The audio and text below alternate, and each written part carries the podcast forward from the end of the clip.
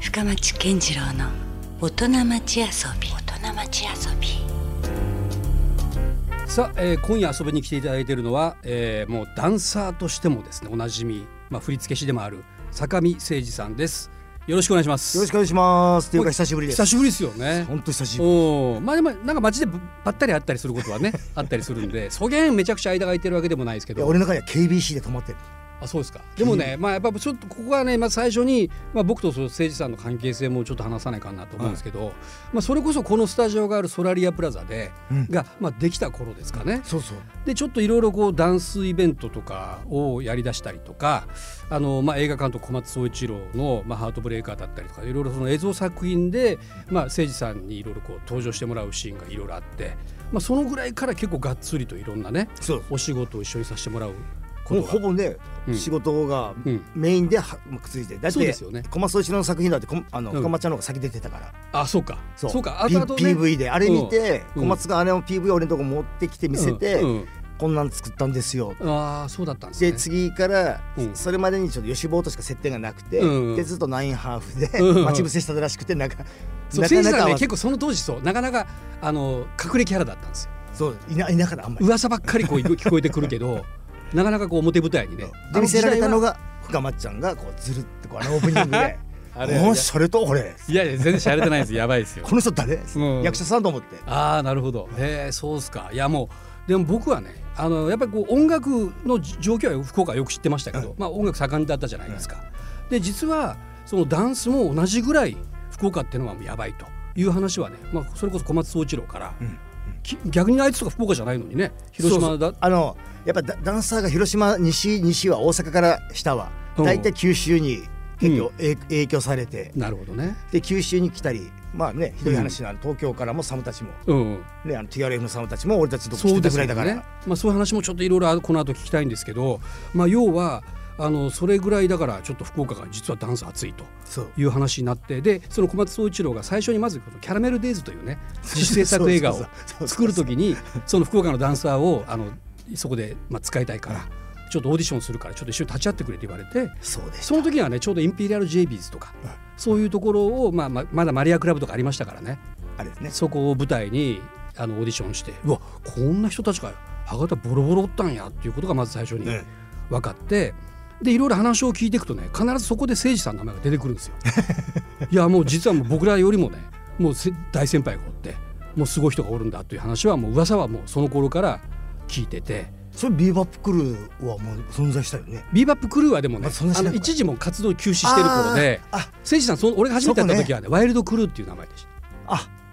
分かった分かったそうそうそう分かった分かったサムシングスペシャルとかそうそうそうそそういうなんかねいろんな名前を書いてう。わかりました。なんかこう謎の人物やってるわかんないです。わかんないです。はいうんあ、吉本のせいです。吉本ですね吉本。まあ、 吉本の名前も出てきましたけけどこの二人がツートップなんですよ博多のダンスシーンっていうかね福岡のねど。あでねあのーもう噂によるとだからジャニーズのね人たちがこう誠司さんとか吉本に習いに来てるとかなんかまあさっきそのサムさんとかねはいそういうメンバーも実はもう全部福岡にまあもう出てダンスをあ。かなり吉本にいじめられてたんですね、あいつは。あそうなんですかはい吉本がわけわからん教え方ばっかりするから。で誠司さんは多分ねあのなんかロンドンとかに行ったりとか そうです。そんなことを。をちょっとしてた時代だったから、あんまりこう福岡のねそういうダンスシーンには、まだあんまりこうちょっとよくこう僕は知らなかったんですけど実は意外に、ちょうどその前にニューヨーク行ってるから。ああそっかでニューヨークでまたちょっと伝説残してるんですよねそうそうそう。日本人で初め てうんダンサーでいわゆるこうアマチュアナイトでアポロシアターで。アポロシアターのねアマチュアナイトであれグランプリかなんかだったんですかそうそう。年間グランプリに選ばれて、うん一応そのジャッジもあの会長さんからサットン会長でアポロシアターの会長から選ばれて連れていかれそてれすごいですよね今でこそ、まあ、結構日本人がねアポロシアターでなんか活躍いしたろといろか言うけどもうそのもう昔も昔も大ルーツですよ300 300円1ドル300円ぐらいの時代うんだってまだビザがなかったもんもう昭和ですよねだかもらちろんアメリカ領事館に、うんあのビザを作ってくださいって言っうてでやり方も知らずに言って何しに行くんだみたいな「うんいやいやオーディションに受かった」ってあれなんでそのアポロシアターにじゃあそれまだほら全然噂にもなってないような時代じゃないですか、なんでそこにい行くやことになったそんですこはだからもう俺の夢がもともと黒人のダンスだから、かうんうん黒人に評価されるのが夢でなるほど、黒人だけの前で踊りたいっていうのがあって、うんたまたまそのチャンスが来たのがアポロシアターで、うんハレムじゃんうん、黒人しかいなくてもうど真ん中ですど125真丁ん目あた中りですそようそうねもうだから黒人しか立ったことがないです、うんうんああそこもうだからもう勝つ負けじゃなくて出れるだけで、あそこのステージに立てるだけでいいっていうまずそれがすごいですよねだからもうう予選が一番緊張しててんうんで受かってアポロシアターに行くって決まった時にはもう俺の中でもうそこでもう,、うんもう夢が叶ってしまってて、うんうんでもあとはもう経験するって緊張だけでなるほどでもその時のその黒人たちっていうかその現場のもうういわゆる人たちの評価ってどうだったんですか、うわなんか最初はブーイングあそうやっぱり、で、うんそうブーイングから始まってシーンとなって踊り出した瞬間にいきなりううわー拍手があって、うんでもそこが日本人だったらないよねアジアだったら、うん確かに身内にしかうん、ブーイングしたやつが急に拍手するわいけじゃないやそれがだからねものすごくフェアですよね、フェアでなんかあとはもう逆に覚えてないなんか終わりあれ終わったみたいな、うん何を踊ってたかも覚えてなくてうん、でもおそらくだからその時のあのいわゆるこうね伝説っていうか、うんまあ、結果が後々日本にこう逆輸入されたみたいな、後ね、々ね相うん当後に、 なんか日本偉い日本人がおるらしいぜみたいなそうそうそうなんかねあそんなことになって、なんか出とったらしいよ、日うん本人がっつってうん、遅いいやだからそもそもね、なんでその福岡からその誠司さんとかね、吉坊みたいなある種の突然変異的にねこう福岡からそのボコンってこうあ東京よりも先にそ生まれたかっていうのは俺よもちくょっと聞かれるけどあの、要はあのスーパースタジオってディスコがあって、はあい、の中須かなんかにやったんですそうそうそうそう、うでそこの社長さんっていうのはあのニコニコ堂のうん熊本のはいあの林社長の弟さんで、おうでおとお兄ちゃんはそのあのあのまんまでニコニコ堂を経営するような立派なお兄ちゃんで,、うん、で弟さんはもうとにかく水商売好きの遊び人で遊び人で、うんうんその弟がビル一個ディスコとか熊本で。うんうんでそういうのをやってて、うん福岡にスーパースタジオを熊本のやつを持ってきてその頃ってまだディスコってブームじゃなかったんですかあ全然全然なるほど全然うん、だってみんながあのねビートルズさんが来れた時に俺たちチリチリになってるからねあそっかね気持ち悪い人たちだもんねああなんじゃこりゃみたい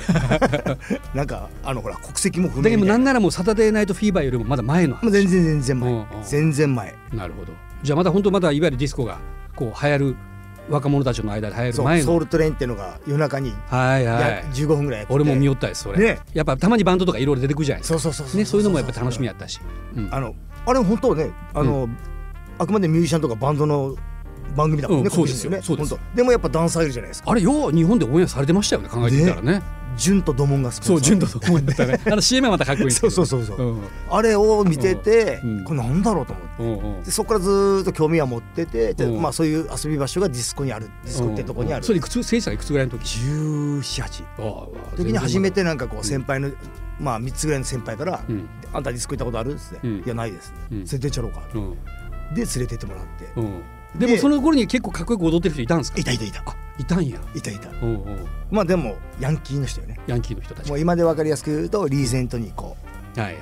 うもうコンプラスーツみたいななるほどなんかこうロックンロールともちょっと違う、うんうんね、ちょっと黒人のロックンロールみたいな、うんはいはいの人たちがいて、はいクールスみたいななるほどだからもうダンス好きというよりもちょっと遊び好きな人たちそうそうそうそがうそうたまるようなうんは怖いかっこいい遊び好きみたいな、いはいシャレとこの先輩たちみたいななるほどまあちょっとその頃のやっぱ2つ3つ上の先輩ってやっぱちょっと影響受けるしかっこいいですもんねかっこいい、うんうん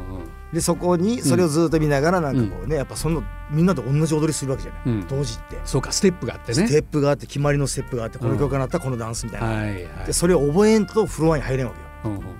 でもうとにかく簡単にじっと踊るしかないもうフリースタイルとかないわけですねないないない、うないんうんとにかくそれを覚えたらその輪の中に入れるみたいうんな、うんでそれをだからトイレに行っちゃ手洗って、うんこう練習して誰か入ってきたらこう髪触ってるふりして なるほまどた手洗何回も手洗って、うんうんうんで誰もいなくなったらもう一回こうこんなしとったなみたいな、で練習もしうて見よう見まねかいわゆるねもうもみよみまね、う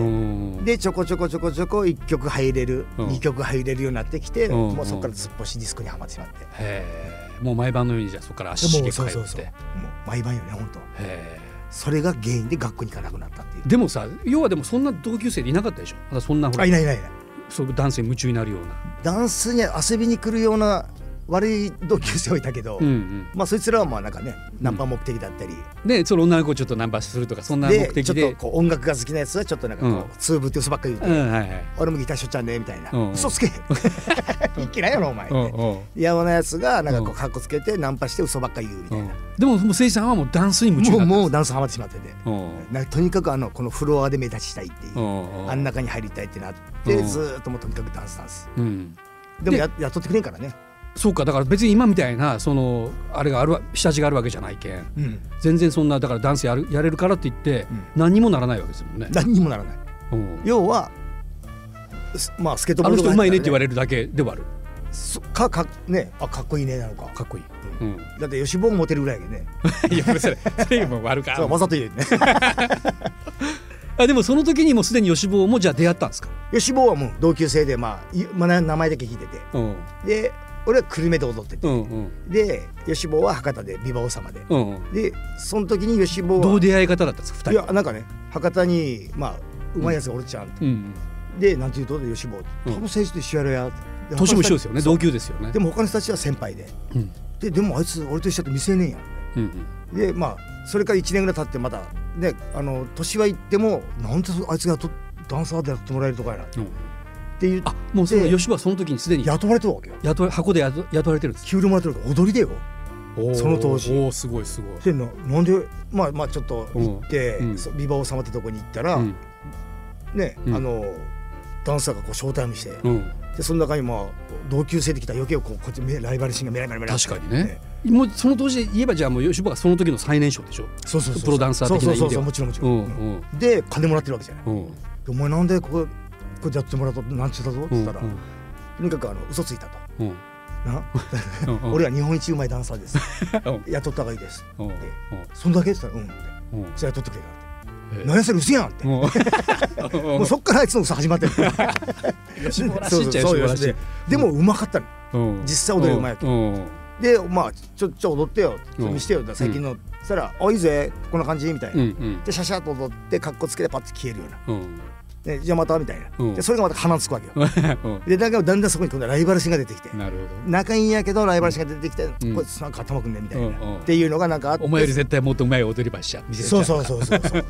で久留米と博多行ってきたり、うんうん逆にそのは博多の人たちも久留米に遊びに来て政治はどんな踊りしようやなとか、うんうん先輩が見に来てくれたり、おーもう最近どんな踊りしようってやるとあこんなんですって言ったら、あもうちょっとこんなふうにした方がいいぜって、うんいらんこいらんせやったんやうんうんもうなんかね若い時って、うんもうプロのアドバイスもいらんせやったいと思うね、まあ要はそのやかま創しか世った記というか誰もまあ前例がないわけだし周そりでうそねうそううんもう自分たちがそれをどんどん開拓していくしかそうないわけですもんねそうなで俺の頭の中に争点があるから、うんね、うんいやその点黒人はそんなふうに踊りよなんていうんうんうんううんなんか自分なりの持論があってなるほどなんでお前が訂正するって俺の動き とうんうんでもだからだからさはい」で一応先輩が「はい」って目の前で聞くわけよ、うんうんね、もっと胸こうやってした方がいいぜ、うんはい」ってなる「ちょめとけお前」ってう、ん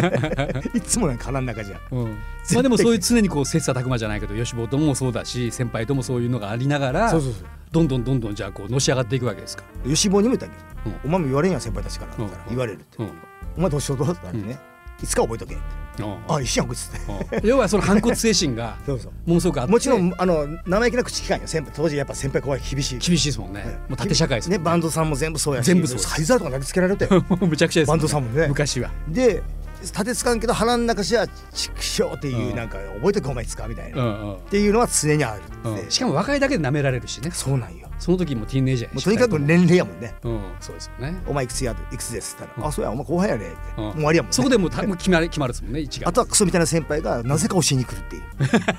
うもうものすごい下手な先輩ほど教えたがるゴルフと一緒でああなるほどちょっと俺のロボートミシャルがお前ちょっと見ようけでもさ分かるでしょでもよか気が付いたら冷静に考えたら吉坊とか誠司さんの方がね、うんあ俺よりうまいやんこいつらの方がっていそやわの先輩かる気が付かないんですかあ先輩は気がつかないけん、まあ、気がついてもわからんけ ど恐ろしいこういう動きするわけですよ。うん ロボットダンスとかにしても、こうね、なんかリスナーにはわからん動きはわからんでしょうけちょど、っと今ね動いてるガシャガシャいきましょうこうやって こういうロボットしながら、うん見よけてなんやこれってなんかひどすぎる適の当をななんか自分で作ったような踊りをしてるわけもうひ どいそれを見よかれが黙って、うんうん先輩だから「あっすあれあっす」みたい なあもう最悪よ最悪おうおうだからもうそういう時代なをるほどこうやって我慢して、うんうんでも頭の中はもうとにかくソウルトレインしか、はい日本人は見ないっていうおうおうおう黒人の真似しかしないなるほどねさあまあそんなね、まあ、いわゆるこうちょっとこう10代の終わりぐらいからもう誠司さんと吉坊が、まあ、博多で出会って、うんまあ、どんどんどんどんその、まあ、上上達していくというかどんどんねその業界では、まあ、知られるようになっていくんですけどどんな感じでそのそれからどんな感じだったんですかそれから一回下火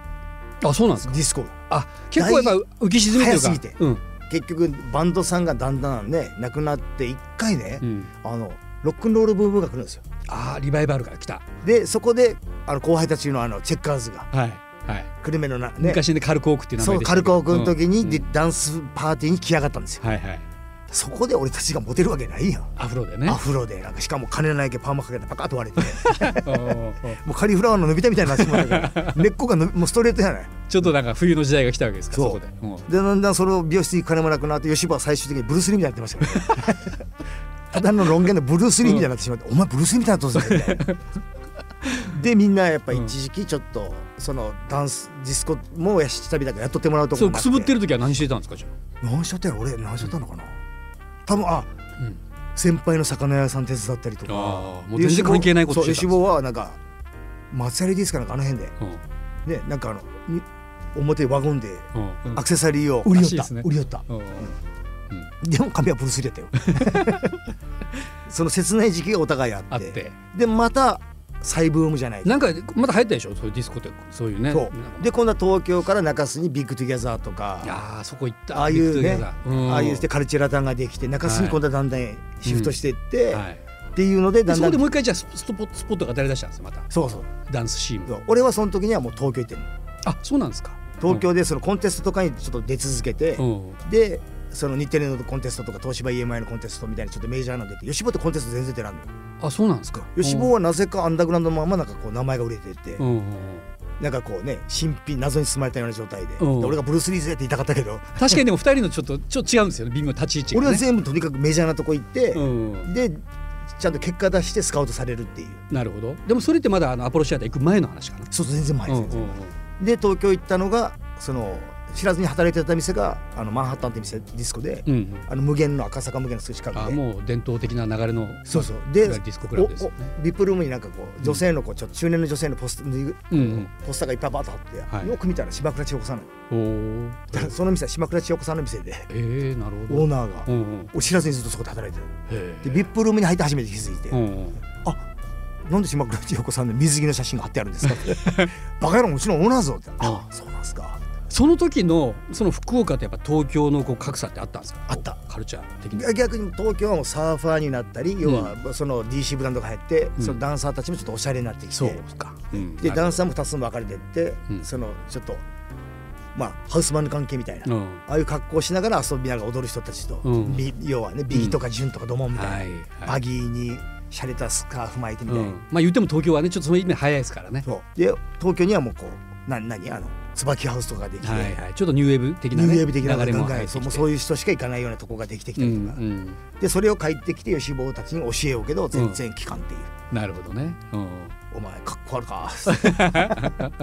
こうつかず離れずって感じがしたしたっていうかね そうそうそう吉そう本よ選手しさんってまああのお互いのリスペクトはわかるけど、皆さんはダンサー吉坊のことしか知らんけど、うん俺たちただの同級生やけん、うんねなんうかん帰ってきちゃうみたいな、うんうん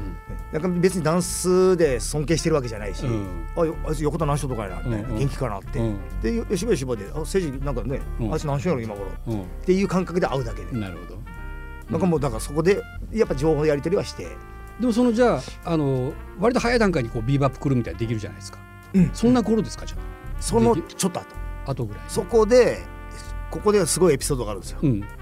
僕がずっとこうそその東京で島倉さんの店で働きながら、うんあのディスコ協会ってところにスカウトされてるね、ディスコ協会っていうのがあったんですそうかジェームス・ブラウンのあのマブダチの勝本ドン勝本って人がいて、はうんで結局その人たちが日本人のディスコに雑誌を配布したり、うんレコードジャケットの裏にセプト書いてあったや、うんん絵とかあーあったあったああいうのを全部やってる人だからへーもう大人やけんもうビジネスしわけよなるほどそこがディスコ協会ってなってそこにスカウトされていって、うでそこがまた NHK の仕事を取ってきたり、うんロッテルトのアルバムのレギュラーダンサーそうみたかいな考えてみたら昔の歌番組って必ずバックダンサーとかいっぱいそうそうそ踊こってなんまかしたそもこんなんねかおったんよ俺あ誠司さんもその中にいたロんッですテルトのアルバムアルバムへえマジであそれの初アめンて見ルイたスの時2代目のはうんうんって時にそれに出てて、うんでもなかなかお金もくれんわけよ、うーんまあ、やっぱ利用みたいなのもあって、なるほどでなんかだんだんこの俺の気分がこうタコ部屋に監禁されてるような気分になってきて、うんうんでちょっとある日突然うん「あの原宿に買い物行きます」って言ったら、こう荷物をこうまとめよったらなんかそのその会長さんがね「お何やってんだ?」って言うから「ちょっと買い物行ってきます」って、うん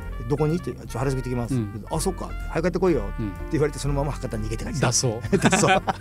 なるほどおで帰ってきて、うんうん親不孝通りあたりになんかそういうディスコみたいなのがあって、まうあ、ん知り合いがおるってうん言って遊びで行ったところに吉坊もたまたまやめようかなと思う、おもういい年やし吉坊うん結構早かったよ結婚が、へえあそっか結構そういうもうなんか身を固めようとしてたんですねそうで結婚もしててで、もうダンスとかでもうこうもう食えんやろって言っうてんやめようかなと思って最後に奥さんに頼んでニューヨーク行かしてくれって言ってたらしくてうんで俺が福岡戻ってきてるタイミングであいつはニューヨーク行っててうんおーで戻ってきたら俺が福岡でショータイムしたりまたまたバレなんかね遊びをバンバンしようから、うんなんかたまたまみんな覗き来うて、んうんなんかお前が踊りよって聞いたけど覗き来たったよ、おーおで、ー博多お前ずっとおるてよこのまんま、うん多分もうに俺逃げてきたけど多分俺やろや、うんおーおーおー そしたら吉坊その吉坊から、うんね、一緒にせんやって初めてへえそこでようやくようやくそう仲悪かったのが、そう遊び以外は付き合えないっていうやつが、うんうん初めてそのダンスでお互いうんそれがビーバップクルーの始まりうんおー初めてなるほどそれいくつぐらいの時ですかそれが2 5 6あ二十五六もう2 5 6になったとおーこおーで吉まだラジオシティっていうのがあって、うんうんあの二田のとこにね、はいでパシャクラブってとこが親不孝踊りやってて、うんでもうすぐ近いけどだからお互い両方で招待もずーっとして、うんでこっちでショーしてこっちでダンスショーしてって言ってディスコの客を増やしていってでも実際それを見に来る人たちがいっぱい増えてきたんですね増えてきてその時代からね。そうそううんそそこで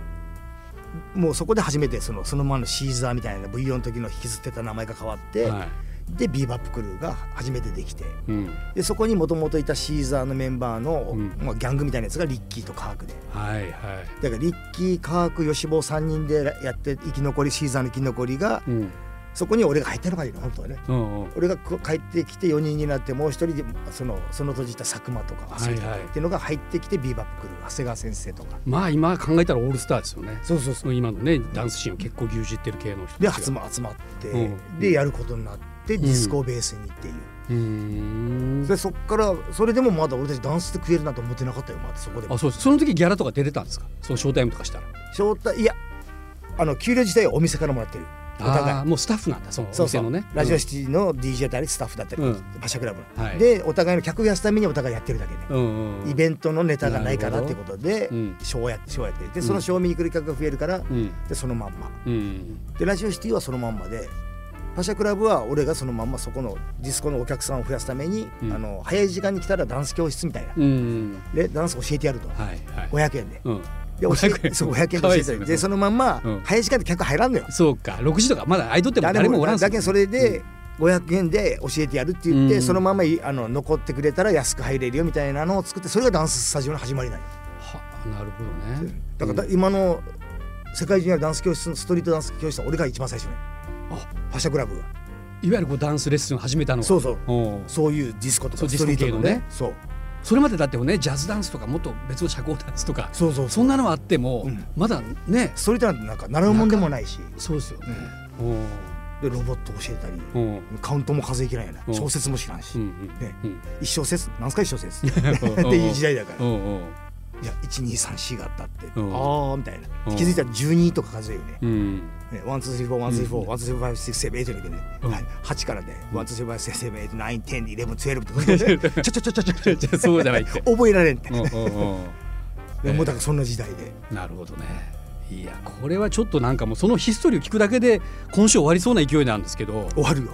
まあ、ちょっとでもほらちょっと少しだけ今の話もね、うんしたいんですけどだいぶちょっと時代ボンで飛ばさないかんけど、うんまあ、要はそういうなんていうんですかこう、まあ、2人吉坊と誠司さんっていうねあのいわゆるこう後のこうレジェンドになる2人が、まあ、いわゆるこうダンスカルチャーそのものを日本にちょっと根付かせていくみたいなうん経緯があって、でまあちょっと実は残念ながら吉坊が亡くなってしまうんですよね。そううん、もう本当これもちょっとショックでしたけどまさか結構ねそんな若い段階でとは思ってましたけどぽっくりいや俺はちょっと腹立ってるのねあそうですかもうあの要はほら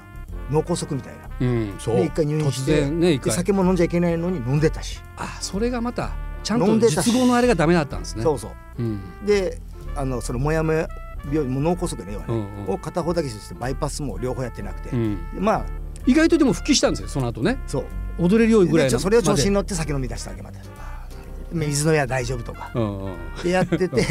うでまあその亡くなった理由も弟に聞いたらどんな感じだったっつったらもうビデオも全部電気もつけっぱなしと、うんであのテレビも一時ビデオも一時停止うんで寝る前になま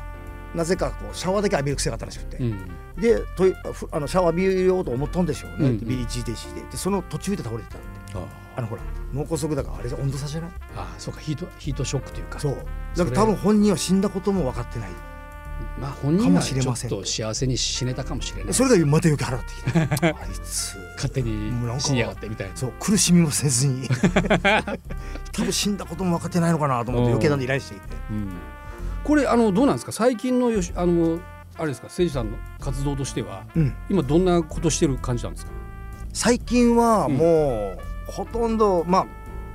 まあダンアンダーグラウンドの仕事でダンサーの仕事ってまあショーっていうよりもワークショップするかうんジャッジするかまあ審査員のね依頼は結構あるもっうてし聞いてほまぼすけもどうもうどこへ外国行っても審査員だしうんいやだってねこれ今となってはですけど誠司さんの肩書きってもうダンスの神様って言われてますからね今だからもうヨーロッパにも呼ばれてこの前ドイツも世界大会で呼ばれてうんで中国もうんもう日本代表ですもんね日本代表ででうんこの前ワールドカップもあって東京でであのエグザイルうんね主催だからめちゃくちゃでかくなってうんうんでその時もイタリアとかアメリカ、まあ、ニューヨークもあのマライア・キャリーのダンサーたちが来て、うんでアメリカ代表イタリア代表で全部だで日本代表俺で、うんで、まあ、4人でちゃんとフェアにジャッジしようってななって、るほどもうねもう全部挙手でうんでソロバトルみたいなのもしてうんでもやっぱそれでやっぱ半分プレッシャーでもあるわけねまあねだから今ダンサーになってる人は多分何がしか誠司さんのこう息がかかってるというか、多分ね、後輩の、見出された系ですよね。そうそうそうんううんだからもうそういうほとんどそういう仕事ばっかしうんなるほどね。で外国行ってもやっぱそのねきつい行ったついジャッジしてついでにもうあのその後の空いてる時間は全部レッスンしてくれとうんただずーっともうね年寄りなのにレッスンばっかさせられてまあでももうそのしょうがないんじゃないですかもうそれはもうある種ねもうそうやって気づいてきた人やし黒人が習い来るとよそれすごいですもねう。それがおかしいやろうんうん俺言うよねヨーロッパでも、うんお前のお父さんお父さんは違うなじいちゃんとかばあちゃんはこんな踊りしてなかったからうん知らないって お前らのなんかね、うんいじめ一生懸命勉強したのに、うんもう孫みたいなやつ中がなんでこのアジア人に習うんやろうっていうう、んうんこれはお前たちのカルチャーだぞまあでもそれをなんかほらブラッシュアップしたというかもちろんもちろん、ね、あの黒人ってすごいあのノリもいいし、うんなんかこう雰囲気めちゃくちゃあるけど、うんいわゆるこうそれを体系的にちゃんとダンスとしてね、やるの苦手だったりするじゃないですか。まあ振り付けもねねちゃんとできないしそうそうだから日本人の方がそれはまあ誠司さんの方がまあそのこう細かくねうんやれるという意味では多分やっぱそこの合わせ技っていうのは必要だったかもしれないですいやでもなんかいろいろ今話をいろいろ前半から聞いただけでもやっぱりこういかにこう日本のまだ荒地のね、うん中でこうそういうちゃんとしっかりとこう そこをねこう整地していって作り上げていったかっていうのがもう本当分かったしそれがまた福岡発信っていうのがすごい嬉しいですよ僕らからするとそね、れをまたねうんその、うんオタクのあの、ねはい仲間たちの中山本佳代から、はいもうついそのなんか、ね、ミュージシャンの人ももちろんそうやけど、うんうんダンサーもそうやけど、うんうもうん結局みんな溶けててて福岡何も残してくれとらんやん、ああそういうことそういう言い方されたわけ、うんうんダンスも何も残してくれとらんし、うん今の若いやつ全然知らんしみたいな、うんっうんて言われて、うんおなんか背中あんのかな、うんうんっていうのもあって今年ねそれを言われたの去年去年言われて佳代ちゃんにだからちょっと拠点を今福岡に軸足をちょっとなんか福岡のためにじゃあどんたくパレードぐらいなんか作ろうかなんで、おうおうおうなんかねみんなで博多バスストップかなんか縮小流行らしてやるぞって おうなるほどねどんあたくでそうねいうことがちょっとあったりはするわけですね今ねようやく。くそうお芋若きも知らずに踊ってるのが実はアメリカのバストップがベースになってて、うんうんそれを博多オリジナルにしたものを、うん、今バンドにも今それ仕掛けててなるほどそいつも説明せずにうんあのファットバックのあのドゥーダバストップっていうやつがあるんで、うんうんちょそんな感じの曲作ってってうんう言うから、んあああれベースラインですよね、うんいやあれをドラムで作ってくれおうベース多分日本人のおばちゃんわからんから さあじゃあ誠司さんまた来週も引き続きはいよろしくお願いしまよす。ろしくお願いします、はいということで今夜のゲストはダンサーであり、えー、振付師プロデューサーの坂見誠二さんでしたありがとうございました。ありがとうございました Love FM Podcast. ラブ f m のホームページではポッドキャストを配信中スマートフォンやオーディオプレイヤーを使えばいつでもどこでもラブ f m が楽しめますラブ FM.co.jp にアクセスしてくださいね Love FM Podcast.